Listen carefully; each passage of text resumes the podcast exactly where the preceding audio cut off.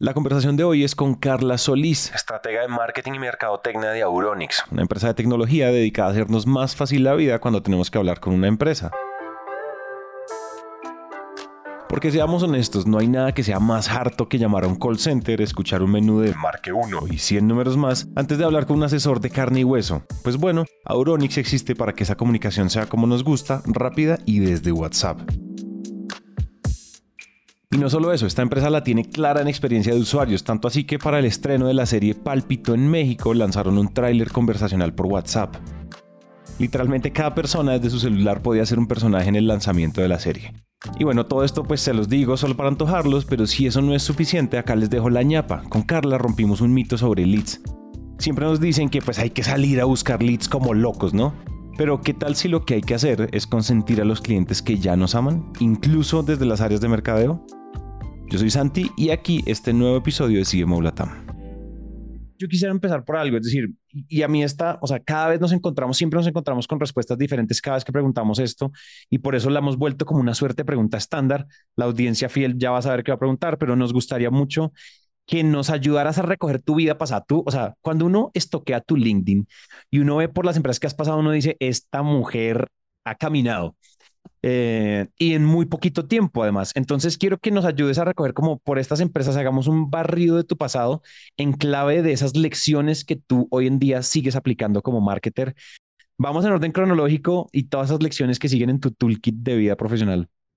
Me encanta. Y me voy a regresar una antes y es contarte eh, que yo, yo empecé estudiando actuaría, ¿no? Actuaría, números, nada que ver con marketing, ¿no?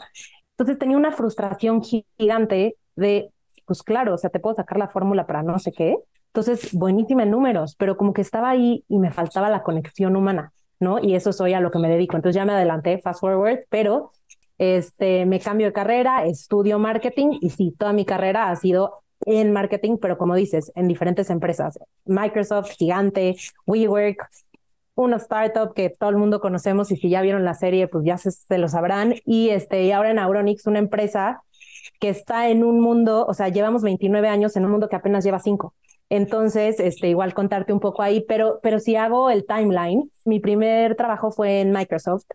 Yo ahí me encargaba de las audiencias técnicas. ¿Y qué son audiencias técnicas? Ahí descubrí algo que realmente no, no aprendiste en la carrera o no aprendí en la carrera, que era el valor de las comunidades, ¿no? Entonces me tocaba llevar la comunidad de desarrolladores, la comunidad de IT pros y la comunidad de estudiantes y bajar ese mensaje este, técnico, muy técnico a estas comunidades y recoger de ellos, pues, pues eso que nos tenían que decir, todo esto con fines de hacer pre-lanzamientos y todo eso, ¿no? Entonces ahí aprendí pues muchísimo el poder pues de una comunidad, ¿no? Y curioso, porque cuando yo entro a Microsoft, yo soy una persona amante de productos Apple, ¿no? Entonces, ¿por qué? ¿Por qué? ¿Por qué Microsoft? No, está raro, ¿no? Pero algo, este, algo que yo he hecho a lo largo de mi carrera es, yo no trabajo en un lugar en donde no me identifico con la misión.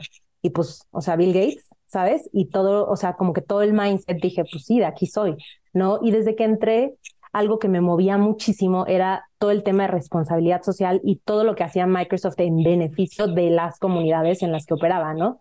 Total, después de dos años de audiencias técnicas y de estar hablando geek todo el tiempo, me muevo al área de responsabilidad social y ahí aprendí el valor del, del storytelling y el valor de contar los casos de éxito, que si estuviera en una, en un, en una empresa B2C, o sea, estaríamos hablando de influencers, ¿no? Pero en, este, en una empresa B2B, los casos de éxito son los que cuentan la historia, ¿no? Entonces, pues encantada, responsabilidad social, espectacular, pero me voy dando cuenta que pues, la responsabilidad social no es una chamba, sino es parte del todo, ¿sabes? Entonces, pues no debería de ser, ah, pues hacemos responsabilidad social. No, nuestra empresa es socialmente responsable. Soy me voy de maestría, regreso y paso unos minutos por una agencia y la agencia es una agencia chiquita y pues ahí aprendí el, día a día de marketing, cómo se mueve rapidísimo y fue una gran escuela, pero eso, ¿no? O sea, como que la velocidad y tal. Y regreso a Microsoft ahora este, a B2B, y aquí hice como que dos, digamos, dos campañas que, que te puedo contar que, que de, gran aprendizaje. Y uno es, sí, el marketing está a cargo del área de marketing, pero el marketing lo hacemos todos, porque tú, yo, quien sea que trabaje en una organización, es un vendedor.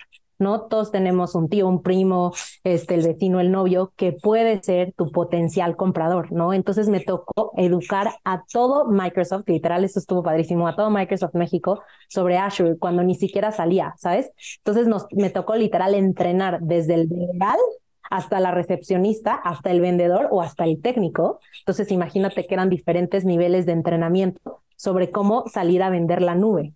Y otra de las campañas muy padres que me tocó hacer fue, y hoy, en este mundo que ya se volvió remoto este, después de la pandemia, pero vete a muchos años atrás, pre-pandemia, este, pues casi nadie trabaja remoto. De hecho, Microsoft tenías la opción de trabajar desde tu casa y yo nunca trabajé desde mi casa, ¿sabes? O sea, yo iba a la oficina todos los días y me echaba mis 45 minutos de tráfico y feliz, ¿no? Entonces, cuando lanzamos Office 365, este, toca un espectáculo, o sea, una noticia de Microsoft México cierra sus puertas. ¿Y tú qué onda con eso, no? Y no es que cerramos las puertas, es que mandamos a todos los empleados a trabajar desde donde quieran. Y tal cual teníamos un hashtag, hicimos ruido, fue trending topic, de trabaja donde quieras. Y entonces ibas al cafecito, a la casa de la amiga, etcétera, etcétera. Y ahí descubro, descubro WeWork, ¿no? Entonces ahí conocí WeWork este, que fue mi siguiente paso laboral. Y cuando llego a WeWork, vengo de un mundo súper estructurado donde si me gastaba un peso tenía que subir la prueba de ejecución y había un proceso de compras, uff, súper riguroso, a un mundo que era un relajo por completo, ¿no? O sea, y sin procesos, sin nada, pero pues así se construyen las startups, ¿no? O sea, como que no existe, o sea, creo que, creo que el, el, el si podemos meter en una licuadora los procesos, quitándoles la burocracia versus la agilidad que tiene una startup, te sale algo ideal, ¿no? Entonces, en WeWork me toca hacer mucho al principio el lanzamiento de WeWork en, Ciudad, en, en el poniente de Ciudad de México. ¿No? Y ahí me retaban mucho de qué actividad vas a hacer hoy, o sea, cómo vas a activar hoy. Y yo, no, brother, voy a ver cuáles fueron los resultados de ayer, ¿sabes? O sea, no solamente es activar, activar, activar, activar, tenemos que ver qué estrategias nos están funcionando mejor que otras, ¿no? Entonces, mi rol empieza siendo un rol full de posicionamiento y de activa, activa, activa, as, a me vuelvo, o sea, entré a activar Ciudad de México, me vuelvo a como más como opera, o sea, como más marketing operations y ver este, pues qué era lo que estábamos logrando en, con cada una de estas activaciones y pues finalmente mi rol se vuelve regional y entonces me tocaba pues literal pues ver, ver qué, qué campañas, qué, activa, qué actividades, qué todo de toda Latinoamérica eran las que más convertían. Entonces ahí te podía decir, pues los eventos a lo mejor en Ciudad de México no funcionaban, pero en Medellín sí funcionaban digital funcionaba mejor en Argentina que no sé dónde, y así por ciudades y por micro. Entonces aprendo muchísimo este, a entender pues, el ROI de las campañas tal cual, y pues en eso WeWork pasa lo que pasa y me toca salir. En serio. O sea, yo hubiera sido la del Titanic, o sea, el, el, ¿cómo se llama del Titanic? El capitán del Titanic, que era el último en salirse del barco. Este, pero pues no, ¿no? Y en el momento que salgo, me, llamó mucho la atención y me acordé de una persona que yo conocí en mi vida pasada y que se había quedado sin chamba un año. Y yo decía, pero pues, ¿por qué? Si esta mujer es muy brillante, ¿no? Y me dijo, es que todo el mundo se, se merece un año sabático pagado. Y entonces ahí entendí muchísimas cosas, ¿no? Entonces me empecé a entrevistar con todo el mundo, con todo el mundo. Eh, o sea, literal, al principio tenía entrevistas eh, tres veces a la semana tres empresas diferentes a la semana. O sea, hice un post en LinkedIn, me volví viral, yo no apliqué a nada, me buscaron y me buscaron y me buscaron.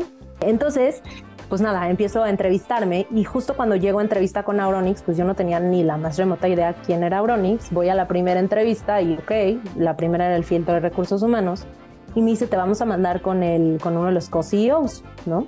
Perfecto. Y entonces en la entrevista me hacen una demo y yo viniendo de Microsoft y sé lo difícil que es que una demo te salga. O sea, yo cuando trajimos a Sapia Nadella a México, tenías la demo pues ya grabada, ¿no? O sea, la verdad. Y pues la demo salió y salió perfecto. Y entonces ahí me enamoré de, de Auronix y qué cursi que sueno, pero es la verdad, ¿no? O sea, creo que, creo que no puedes vender algo de lo cual no estás convencido, ¿no? Y pues como marqueteros, pues vendemos, ¿no? Entonces tienes que estar convencida del producto, ¿no? Y entonces, eh, si te fijas, o sea, yo empiezo y empiezo en Microsoft por una misión que era, o sea, a mí me gustaba la visión que había detrás de Bill Gates y pues yo viví el momento padrísimo de WeWork y también me tocó vivir la decadencia, ¿no? Entonces, este, pues nada, o sea, como que, como que ir hacia eso. Y hoy lo que hago es el antídoto de pasarla mal, que es este, crear experiencias extraordinarias, ¿no? Y ese es el, ese es el why de Auronix y pues lo que me hace despertarme todos los días, que seguro ya aquí todo el mundo ya escuchó o leyó el libro de Simon Sinek o si no escuchó el TED Talk. ¿No? Entonces, pues eso. Oye, yo quiero, yo quiero hacerte varias preguntas. Creo que en todas estas historias mm, uno se suele encontrar probablemente con muchos mentores, o sea, son jefes, son eh, gente que de pronto no son jefes, de pronto son colegas. No sé si tú tienes algún tipo de, o sea, estas lecciones que nuestros grandes mentores nos han dejado en el pasado, que nosotros seguimos usando y abusando y le seguimos recomendando a nuestro equipo y después a nuestros hijos y después a... ¿Hay alguna de estas lecciones que tú tengas siempre en mente? Que si yo te pregunto cuál es la que tu top of mind de estas lecciones de grandes mentores de tu vida, ¿tienes alguna? Aparte de los miles, aparte si, si lograste hablar con Satya Nadella en algún momento y las cualquier tres palabras que dijo son como ¡ah! escritura bíblica, porque ese hombre es impresionante, pero cuéntame, cuéntame. Tengo una que literal fue, yo creo, mi primera lección eh, del mundo profesional, ¿no? Y es, es algo que se me ha quedado grabado toda la vida, ¿no? Y me la dio una persona que yo cuando entré a Microsoft en 2012, pues todavía nos empezaba a hablar mucho de UX y este cuate hacía UX, ¿no? Y entonces me dijo, bueno, cuando, y pues yo con mis audiencias técnicas, pues mandaba muchos emails, ¿no? Em, y me decía, cuando, cuando leas un mail y digas, aquí está mi newsletter, redúcelo a la mitad, ¿no? Porque pues necesitas captar la atención de la gente. Ok, perfecto. Y cuando lo hayas reducido a la mitad, vuelvo a reducir a la mitad o sea, lo, que me dejó es cómo logras sintetizar todo en tres palabras, ¿sabes? O sea, nosotros tenemos la atención de la gente dos segundos, ¿no? Entonces, ¿cómo haces que te capten la atención con el mensaje correcto, ¿no? Después, este, una de WeWork, a mí me, me hacía mucho ruido el me hacía mucho ruido el, o sea, el crecimiento, todo, está, está espectacular, ¿no? Entonces cuando cuando tengo chance de hablar con el que era el director de Latinoamérica, le digo, ¿y cómo? ¿Cómo ha crecido tanto? Y estoy hablando que yo, yo entré cuando WeWork valía 20, billones y esta pregunta se, lo hizo, se la hice un año después cuando valía 47 billones, ¿no? Y su respuesta fue, pues me rodeo de gente que sabe más que yo. Y tal cual, este, eso es lo que yo pues toda la vida he tratado de hacer, que si voy a contratar a alguien de, de digital, tiene que darme la vuelta, ¿sabes? Si voy a contratar a alguien de brand, tiene que ser más creativo, tiene que saber muchísimo más que yo. Si voy a contratar a alguien de producto, lo mismo. Y dejarlos ser, ¿no? Entonces, pues contratas al mejor y confías, ¿no? Entonces creo que esa es una, una gran lección. Después, otra de acá de Auronix es, pues yo estaba acostumbrada de, que Corp te digas esto, ¿no? Y entonces, pues ya Microsoft bajaba el mensaje, bajaba la adaptalo a México. WeWork lo mismo, o sea, y cuando llego a Bronix, donde no hay corp, donde yo soy corp, donde yo, ¿sabes? ¿Qué, qué hacer? ¿Qué, ¿Qué hacer? ¿A quién le pregunto? ¿No? Y entonces era el, no tengas miedo a preguntar, atrévete a preguntar y hay cosas que ni tú vas a saber, ni yo voy a saber, me lo decía el, este, uno de los CEOs, em, pero pues le preguntamos a alguien, le preguntamos al board, le preguntas a un ex jefe, te ves un curso, lo que sea, ¿no? Entonces, esa es básica, ¿no? O sea, pero de verdad no hay que tener miedo a preguntar. Espectacular. Oye, cuéntame, o sea, ¿por qué el marketing? O sea, construyamos el argumento de por qué el marketing con propósito es mucho más poderoso. Yo sé que hay muchas personas que dicen, claro, claro, todo tiene que tener propósito y ya la palabra propósito y el why está masajeado. Es decir, Simon Sinek probablemente cualquier persona que esté en cualquier empresa, en cualquier cosa, yo creo que es que o sea, todos hemos visto la charla de TED. O sea, después de la de Brené Brown, la de Simon Sinek, que es la más vista del planeta Tierra. Ese libro fue, best, o sea, fue bestseller como cinco años seguidos, una cosa loca, todavía lo es. Entonces busquemos, o sea, razones no tan, no tan obvias de por qué cuando, cuando el marketing tiene un propósito detrás, funciona mucho mejor incluso en términos de dinero, de retorno, de todo. Ayúdame a construir, o sea, ¿por dónde empezarías a hablar de este tema si tenemos que empezar a construir un argumento no tan obvio, porque claro, si tú haces lo que amas, te va a ir mejor. Eh, sí, cool. Si haces las cosas con propósito, la gente se da cuenta, está cool. Pero yo digo que ayúdame, Carla, a excavar más profundo en términos de cómo ustedes, con el propósito de diseñar experiencias extraordinarias, en serio, el propósito detrás es un boost para el marketing, para las ventas y para el retorno, ¿sí? ¿Cómo encontramos el ROI del propósito? Pero no sé tú, o sea, de nuevo, si tú vas a dar la charla de TED, ¿por dónde, por dónde empiezas? Primero antes, o sea, antes quisiera, quisiera hacer un símil con, con los influencers, ¿no? Entonces, ya después irme más a mi día a día y a mi hoy. Si tú como marca tienes que pagarle a un influencer para que te use tu marca, híjole, ahí hay un, hay un riesgo gigante porque mañana va a venir otra marca que le va a pagar más y se va a ir y pasado otra. Y entonces, pues da banderazos por todos lados y ya, ¿qué le crees, no? Entonces, si esto lo llevamos al propósito, o sea, ¿cuál es el propósito de ese influencer? Claramente es ganar dinero, ¿no? Pero ese propósito no está conectando, ¿no? Eh, yo, por ejemplo, pues la gran mayoría de mi ropa de ejercicio es de Nike, ¿no? Y también de Lululemon. Y esto, pues, o sea, if we have a body, we're an athlete, ¿no? Y a lo mejor Lululemon es un poco más caro, pero es una marca, eh, es una marca que tiene, que tiene un sentido detrás, que pues, a lo mejor ambas pagan bien a, los productores y todo eso, pues realmente resuena, ¿no? O sea, finalmente los consumidores, o no sé si sea mi cara de eco, nos estamos volviendo muchísimo más responsables. Y, y pues, ¿qué quieres? ¿Qué quiere, quieres comprarle y quieres identificar con una con una marca a quien, a quien, ¿cómo se llama? Pues que se identifique contigo, ¿no? Con quien compartas los valores. Y otra de las cosas es, eh, incluso estamos dispuestos a pagar más si, este, si, si compartes eso, ¿no? Y si, si encuentras tú más valor, ¿no? Entonces, una marca que, que tiene propósito, una marca que, que literal se dedica y puede estar cambiando 100 millones de veces. O sea, te cuento la historia ahora sí de Auronix, ¿no? Nosotros hacemos tecnología conversacional, ¿no? Entonces, ¿qué hacemos? Literal chatbots y mensajes en WhatsApp. Pero nosotros llevamos 29 años en el mercado.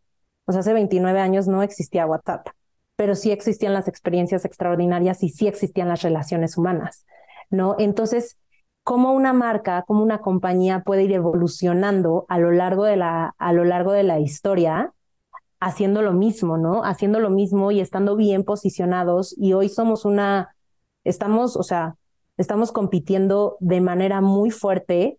Somos una empresa mexicana de, ciento, de 160, 180 personas y estamos, eh, estamos compitiendo contra startups masivas, ¿sabes? Que tienen un capital detrás gigante. Nosotros no levantamos capital, no nada.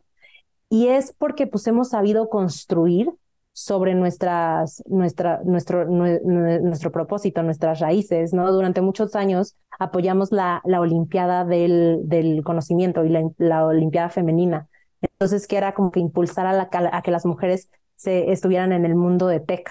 O sea, nosotros tenemos claro que nos, nos levantamos a construir experiencias extraordinarias porque queremos ayudar, si no a nuestros clientes, a los clientes de nuestros clientes a que su vida sea más fácil, ¿no?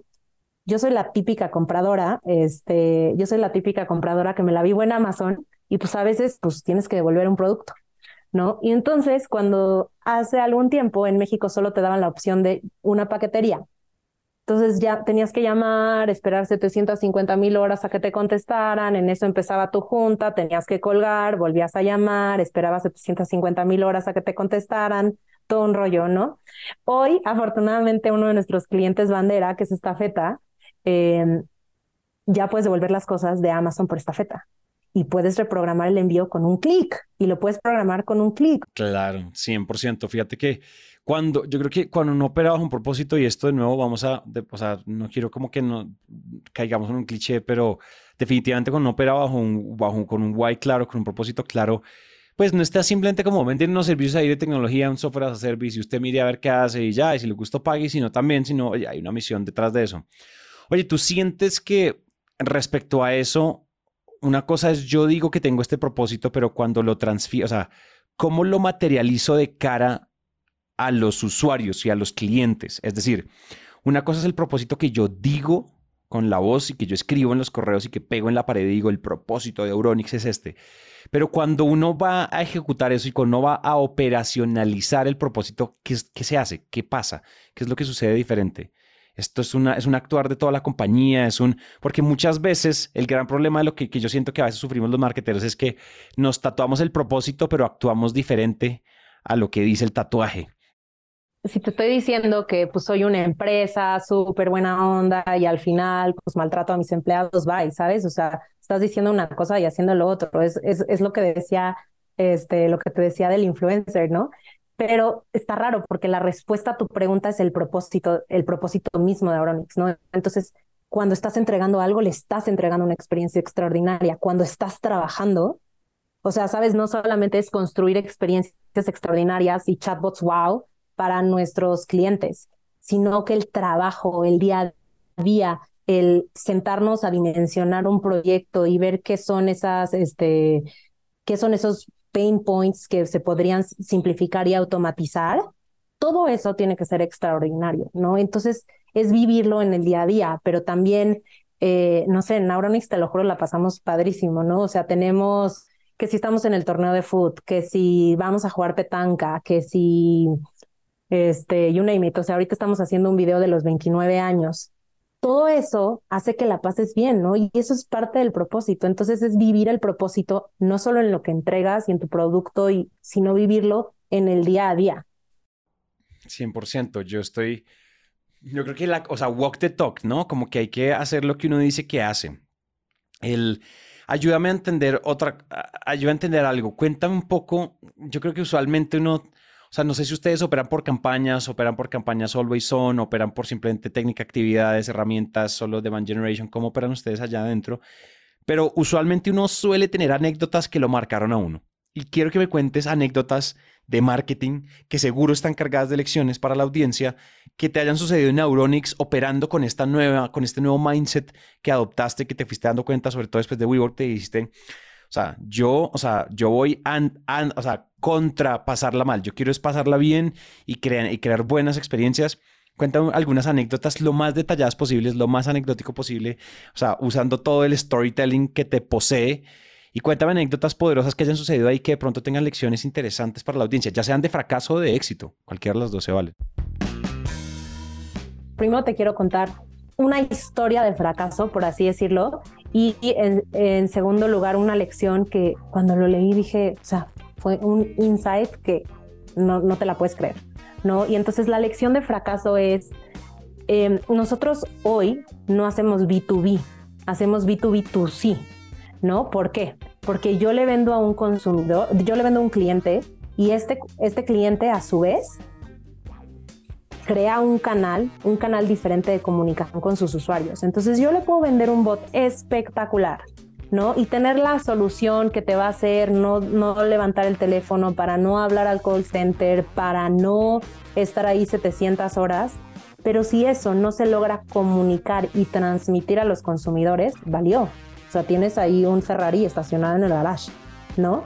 Entonces, este, ahí la lección de fracaso es ¿Cómo hacemos? O sea, no solamente es entregar el producto, sino entregar esa comunicación y ahora, ok, ya te entregué tu bot, ahora trabajemos en los entry points, ¿no? Y cómo vas a, cómo vas a, decirle a tu, a tu gente que aquí estás, ¿no?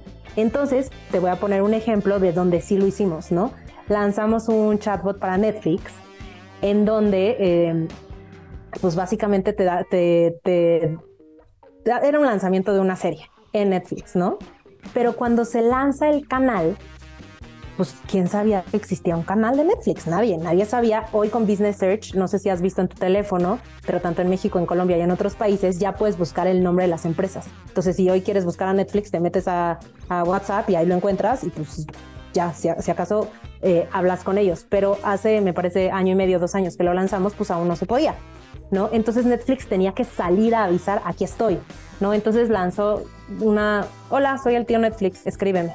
¿No? O sea, solo eso, como cuando la campaña de HSBC, bueno, no sé si esta la conoces, pero este, en México salió una campaña, eh, compró un banco que ya ni me acuerdo, creo que se llamaba Vital, eh, haremos hasta lo imposible porque te aprendas el nuevo nombre de HSBC. Dio ese mensaje y era HSBC y entonces hacían porras y no sé qué. Y entonces aquí Netflix salió a decir algo, estoy en WhatsApp. Eso fue todo lo que dijo. Y cada que tuiteaba algo, literal se nos caían los servidores. Era como, avísanos que ya vas a tuitear para abrir otra y otra y otra y otra línea. Entonces, buenísimo. El segundo tweet ya fue acompañado de los servidores prendidos a todo lo que da, ¿no? Entonces, este, pues eso, ¿no? Y después te decía que te iba a contar una historia de algo que para mí fue, me abrió los ojos otro nivel, ¿no? Entonces, como que en marketing siempre nos dicen, ¿cuántos leads trajiste? ¿Cuántos leads trajiste? ¿Cuántos leads trajiste? Y estamos muy, muy, hechos a la generación de demanda y la generación de demanda tiene que ser yo, yo genero demanda, genero demanda, genero demanda.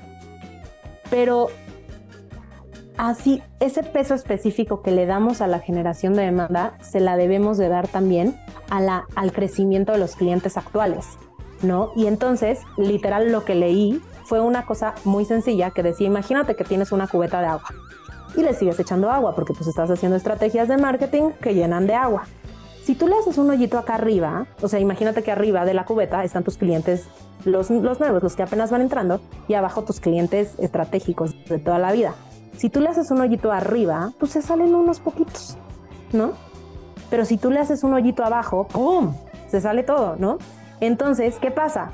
Y fue como, sí es cierto, o sea, tengo que concentrarme en los clientes grandes, en los clientes que ya tengo y cómo a ellos los crezco y cómo a ellos los consiento y cómo, cómo me enfoco en ellos, porque finalmente ellos me van a traer más, ¿sabes? Y era como, claro, o sea, ¿por qué, por nadie me, me, enseñó esto de la cubeta de agua hace 750 años, no? Entonces, el, o sea, tal cual, concentrarte en tus clientes grandes. Y una de las, está muy curioso que si, si yo me pongo a analizar las búsquedas orgánicas que más convierten en Auronix, varias son relacionadas a nuestros clientes, ¿no? Está, por ejemplo, esta feta o también nosotros en México hicimos el bot de la vacunación. Entonces, este, pues mucha gente entraba a buscar eso, ¿no?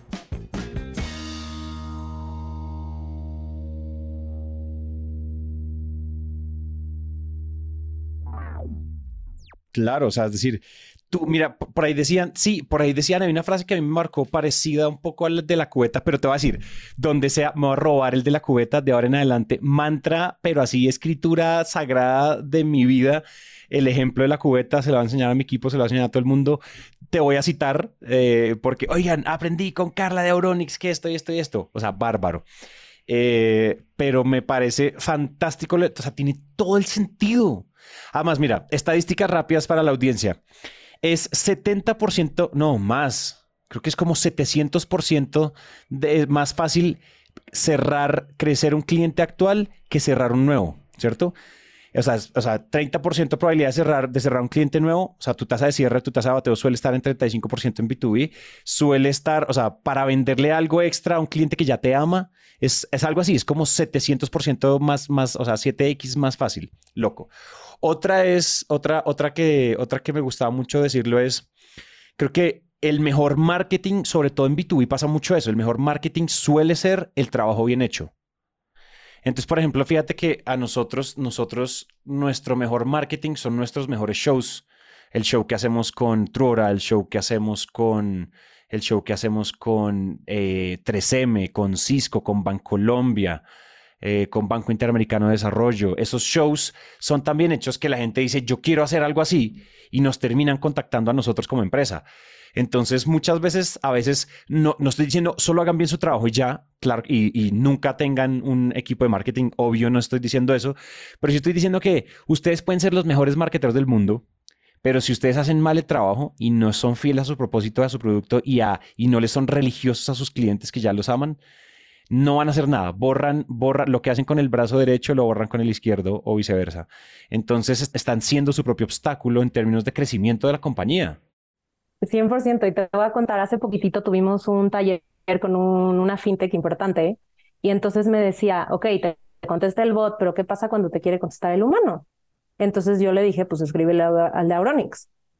Y entonces todo el mundo de, ¿qué? Y yo, pues sí, o sea, si tengo una tecnología buena, pues pruébala en este instante. Métete al Business Search, escribe un mensaje di que quieres hablar con un asesor y dime cuánto tiempo te tardan en, en, este, en contestarte. Y estaba también otro partner nuestro y nos decía, o sea, así, de una, ya se lo mandaste. Yo, pues tengo la certeza, y yo haz la prueba, haz la prueba, vas, haz la prueba, tengo la certeza de que va a funcionar, ¿no? Porque confío full en mi trabajo. Creo que si uno no es fiel creyente de su servicio, de su producto, uno no va a hacer nunca bien su trabajo. ¿Quién vende algo en lo que no cree? Los estafadores, es decir, ni siquiera, se me entiendes como que eso no, el scam. Entonces, pero te quería hacer una pregunta, Carla, que me intrigó de algo que dijiste ahorita, me va a volver. ¿Cómo marketing puede aportar su granito de arena o su tonelada de arena en cuidar y crecer clientes actuales, en cuidar la parte de abajo del balde? O sea, hoy te puedo decir cuál, con qué cliente estamos muy felices, con qué cliente le debemos algo, con qué tal. Y eso nos ha ayudado muchísimo. Y ahora, ¿cómo cómo lo estamos convirtiendo a cómo consentimos a esos clientes, ¿no? Entonces, vamos a tener un cliente que va a hacer un lanzamiento importante, este cliente ni lo sabe, pero vamos a invitarles a celebrar posterior a ese lanzamiento, ¿no? Entonces, este, nos va a tocar, o sea, como que hoy la, la estrategia va en torno a cómo, cómo consentimos a esos clientes, ¿no? Y cómo estamos más cerca de ellos y para marketing estar más cerca de los clientes, marketing tiene que estar más cerca del Customer Success Manager y tiene que respirar el mismo aire que ellos respiran. ¿No? Entonces, pues para realmente entender el negocio, ¿no? Entonces, pues tal cual, ahí estamos como rémoras y este, y donde vemos una oportunidad, donde veo el ojo pongo la bala, ¿no? Y entonces donde veo una oportunidad, ahí es que, ahí es que estamos buscando pues esas oportunidades de interacción con ellos. O sea, si volvemos esto como cuerpo conocimiento, si lo tratamos de volver teoría, un framework que de pronto nuestros, nuestros oyentes puedan aplicar de cómo marketing aporta directamente y es, y es clave en, cuidar y crecer clientes. ¿Cuál dirías tú? ¿Cuál dirías que es tu, llamémoslo entre comillas muy grandes, fórmula? Porque finalmente, pues las fórmulas en marketing cambian, ¿no? Cambian mucho, pero cuéntame un poquito eh, para cuidar, ¿cuál puede ser esa fórmula? Creo que ya, ya me estoy repitiendo, ya estoy balbuceando, pero ¿cuál sería esa fórmula? Como esto, esto, esto, esto va después de esto, estar pendiente de esto, esto, como esas variables que se juntan. Yo no sé si me estoy metiendo un balazo en el pie, pero es sentarnos a hacerlos acá plans con ellos, ¿no? Y ver, eh, este, pues en dónde literal podemos dentro de ese account plan ir nosotros, ¿no? De repente, pues el vendedor es muy ventas y el vendedor no es creativo y un marketing sí es creativo, ¿no? Entonces nosotros vendemos soluciones y esas soluciones necesitan un poco de creatividad, ¿no? Entonces, eh, hace poquito, la semana pasada, el equipo de Customer Success justamente presentó sus resultados de, del Q y el plan del siguiente Q.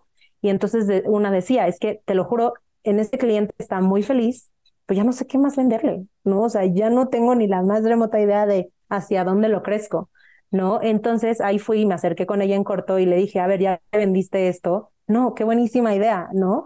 Entonces, literal, o sea, yo escuchándola a ella y escuchando lo que ya sé eh, y escuchando a los demás y viendo qué otras cosas están vendiendo los demás, dije, pues este bot que desarrollamos para este cliente de otra industria completamente, se puede aplicar para acá. Y me dijo, tienes toda la razón, ¿no? Entonces, para mí es, este, más allá de un, dos, tres, es ese acompañamiento constante, ¿no? Y a lo mejor te quita el tiempo, sí, pero es un slow down to speed up, ¿no? Entonces, si tú entiendes lo que el Customer Success entiende y lo que le duele, entonces puedes llegar con una propuesta, eh, pues que ayude, ¿no? Entonces eso me parece, me parece brillante, como es un slow down to speed up, porque efectivamente, ¿cómo así que vamos a gastar tiempo el área de marketing en una reunión con un cliente?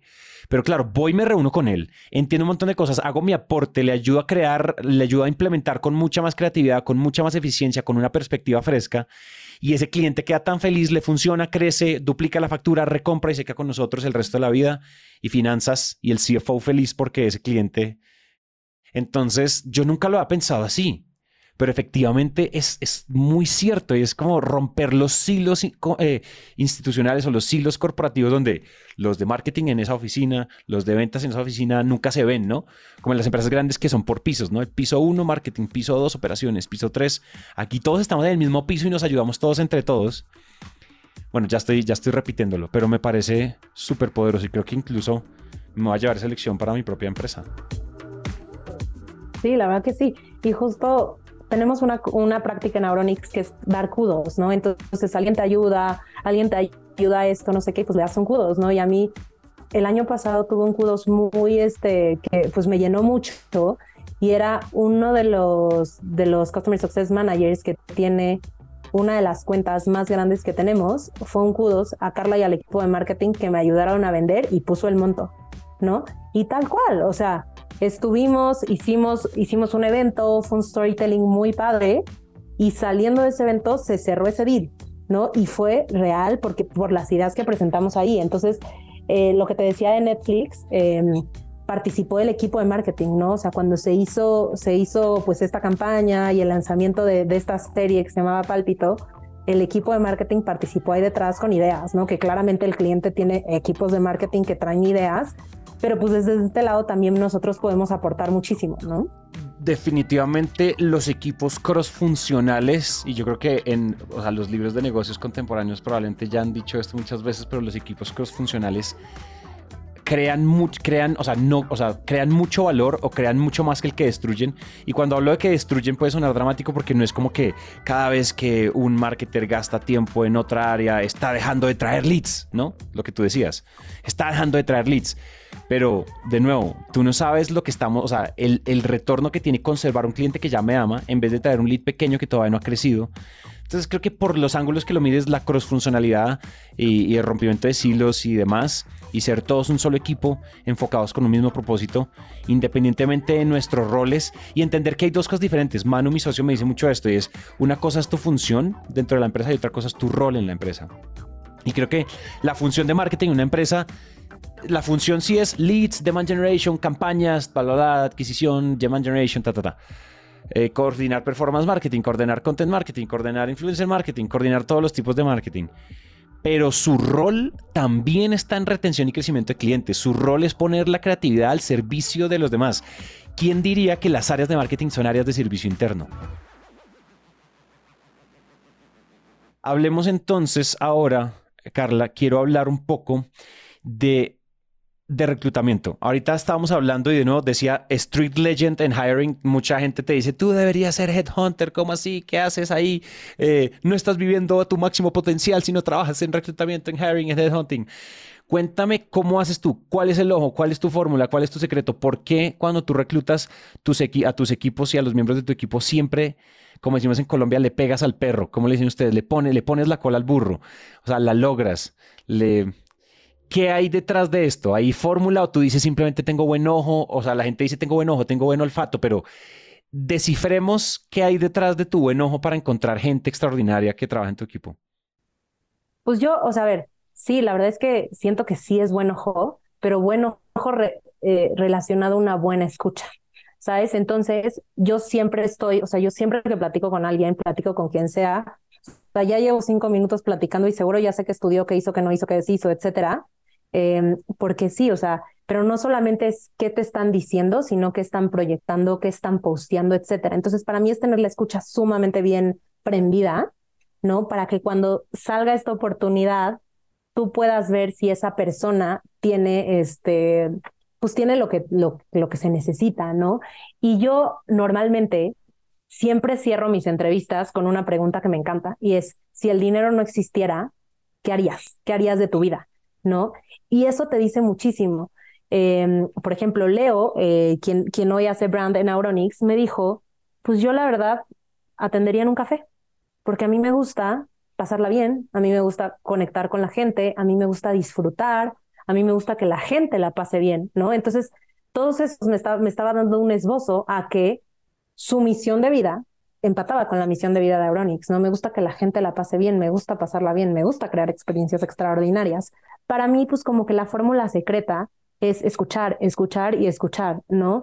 Entonces yo creo que tengo este gran ojo porque pues pongo mucha atención, porque escucho mucho, escucho al que quiere y al que, al que pues tiene, o sea, demanda y oferta, ¿no? Y, y justo, o sea, pues siempre es una buena oportunidad para pues, ¿qué has hecho? ¿Qué te mueve? ¿Qué te gustaría hacer? Y para mí el que te mueve es clásico, ¿no? Este, tuve una excelente contratación en, en WeWork y este, que yo le pregunté, si tú le tuvieras que explicar a tus papás qué es WeWork, ¿qué dirías? Esto en la entrevista, ¿no? Y me dice, pues eso está muy fácil, ¿no? Mejor pregúntame qué le tendría que decir a mis abuelos. ¿No? Y a mis abuelos les diría, es, este back to basics, es esta, o sea, WeWork te da la oportunidad de conectar como lo hacías tú, ¿no? Entonces me gustó muchísimo su respuesta. Y yo, pues claro, o sea, ya se fue, se fue al, ¿qué hacía WeWork? Conexiones humanas, ¿no? Entonces, o sea, conectaba una empresa con la otra, etcétera, etcétera. Entonces me, me gustó ahí la respuesta, y te digo, es parar la antena, es escuchar, escuchar leyendo también, ¿sabes? Escuchar lo que postean, etcétera. Entonces yo creo que, y escuchar el, el propósito de la gente, porque para mí, o sea, habrá una persona muy buena para trabajar en una empresa de refrescos y hay gente que no nos gustan los refrescos, ¿no? Entonces, pues nunca jamás la recomendaría para allá, ¿no? Entonces, si vas a trabajar en una aerolínea, pues tiene que ser alguien que le encante viajar. ¿Sabes? O sea, tienes que, o sea, el propósito sí o sí tiene que empatar con la marca, con, pues sí, con la marca. Ya, oye, efectivamente sí hay algo de método. Es decir, eventualmente esto puede también quedar plasmado en, en algún lado, en una entrada de blog, en un, en, un post largo de LinkedIn. Y por ahí dicen que siempre la persona que te va a dar mayor entrada a una empresa es un conocido, ¿no? Entonces, aquí, o sea, como que yo toda mi vida he tenido el, o sea, cuando vas a contratar a alguien siempre empieza por tus conocidos, ¿no? Cuando yo entré la segunda vez a Microsoft, me contrató mi primer jefe. Y me dijo, bueno, pues ya, mm, te, tengo que hacer una entrevista porque me pidió recursos humanos, ya se acabó la entrevista. Muchas gracias, estás contratada, ¿sabes? Como, ya, ya, listo, listo, ¿cuánto quieres dar? Listo, ¿no? Este, y entonces, pues eso, el o sea, una vez más, el valor de las conexiones humanas. Oye, está espectacular, 100% de acuerdo con lo que estás diciendo. Oye, yo creo que, oye, ah, me llevé, me estoy llevando tu calendario por encima. O sea, vamos en las 4 y 13, ves que esto está buenazo quiero cerrar con algo. Cuéntame un poco, ayúdame a entender. Ah, es que no sé con cuál de todas las preguntas que te quiero hacer voy a cerrar. Pero quiero saber un poco lo siguiente. Si tú tuvieras, o sea, en este momento, ¿qué, o sea, ¿qué es lo que más te está haciendo vibrar en términos de lo que es lo siguiente que tienes que aprender en temas de marketing?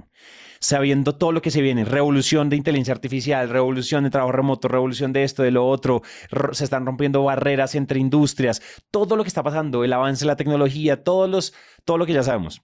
Y no solo hablo de aprender a usar ChatGPT, hablo de todo lo que está pasando. Cuéntame un poco qué, o sea, qué es lo que a ti más te emociona lo que se viene en el mundo de marketing y dónde deberíamos estar poniendo los ojos para aprender, no solo tú, sino en general los marketers y los CMOs y líderes de marca y líderes de marketing de las grandes compañías y de las pequeñas y de las startups. Entonces, no dejar de aprender, ¿no? O sea, para mí hay que leer, leer, leer, leer, leer, leer mucha tecnología, números, números. Un marketero que no sepa de números, bye, o sea, ya perdió, ¿no? Em, también, o sea, sí, cómo convivir con la inteligencia artificial, para mí eso, eso es clave y hay que usar ChatGPT y yo lo uso, ¿no?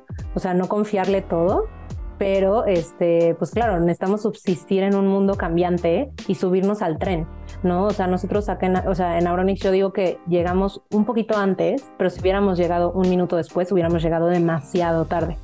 ¿no? Pues porque esto apenas está empezando, ¿no? En, en, China ya todo es comercio conversacional, todo se paga de celular a celular, olvídate de otra cosa. Aquí pues apenas vamos, ¿no? Entonces es mirar hacia dónde están las tendencias y, ver cómo me sumo a ellas. Y realmente aprender pues lo que te haga falta, ¿no? Habrá alguien que es crack en números, pero pues a lo mejor no es bueno en storytelling.